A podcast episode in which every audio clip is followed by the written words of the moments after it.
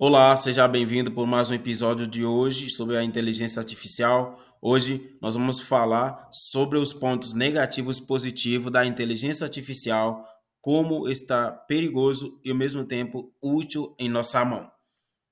Nosso convidado Richard Moura é quem responde uma pergunta sobre o, risco de vida da inteligência artificial. Vamos ouvir? Minha Maxine, eu sou estudante da Unialfa aqui no Seto Bueno. Eu gostaria de saber se eu, por exemplo, eu passo a usar a agência artificial, desculpa, a inteligência artificial pela primeira vez. Aí eu entro a, a fazer aquela pergunta sobre risco de vida, essas coisas. Será que vai me dar a mesma resposta? Eu acho que hoje não, porque como foi um caso que ficou público e as empresas se alertaram, hoje elas já criaram filtros para evitar que isso aconteça. Porém, o questionamento que fica é quais são as perguntas que são bloqueadas, que ativam esses alertas e a inteligência artificial não responde e quais são respondidas.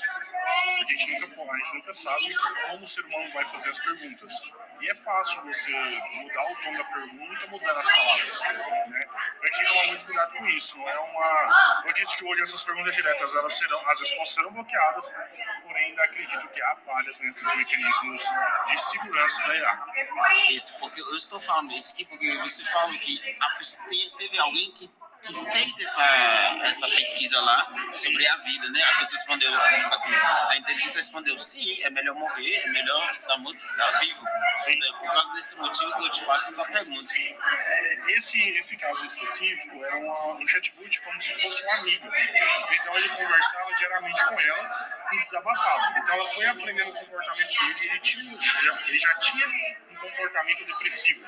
Então ele já tinha uma tendência a suicídio. Aí quando ele chegou a perguntar, depois de como se ele tivesse apresentado uma série de problemas, nossa, mas faz sentido estar vivo? Ele falou, não, é melhor você, você estar morto que estar vivo. Ah, então, então é como o Marcos falou, quer dizer, a inteligência artificial manipula as nossas pesquisas, as nossas necessidades também, então. É, é possível dizer que sim, mas a gente tem que tomar cuidado, porque existem vários sistemas.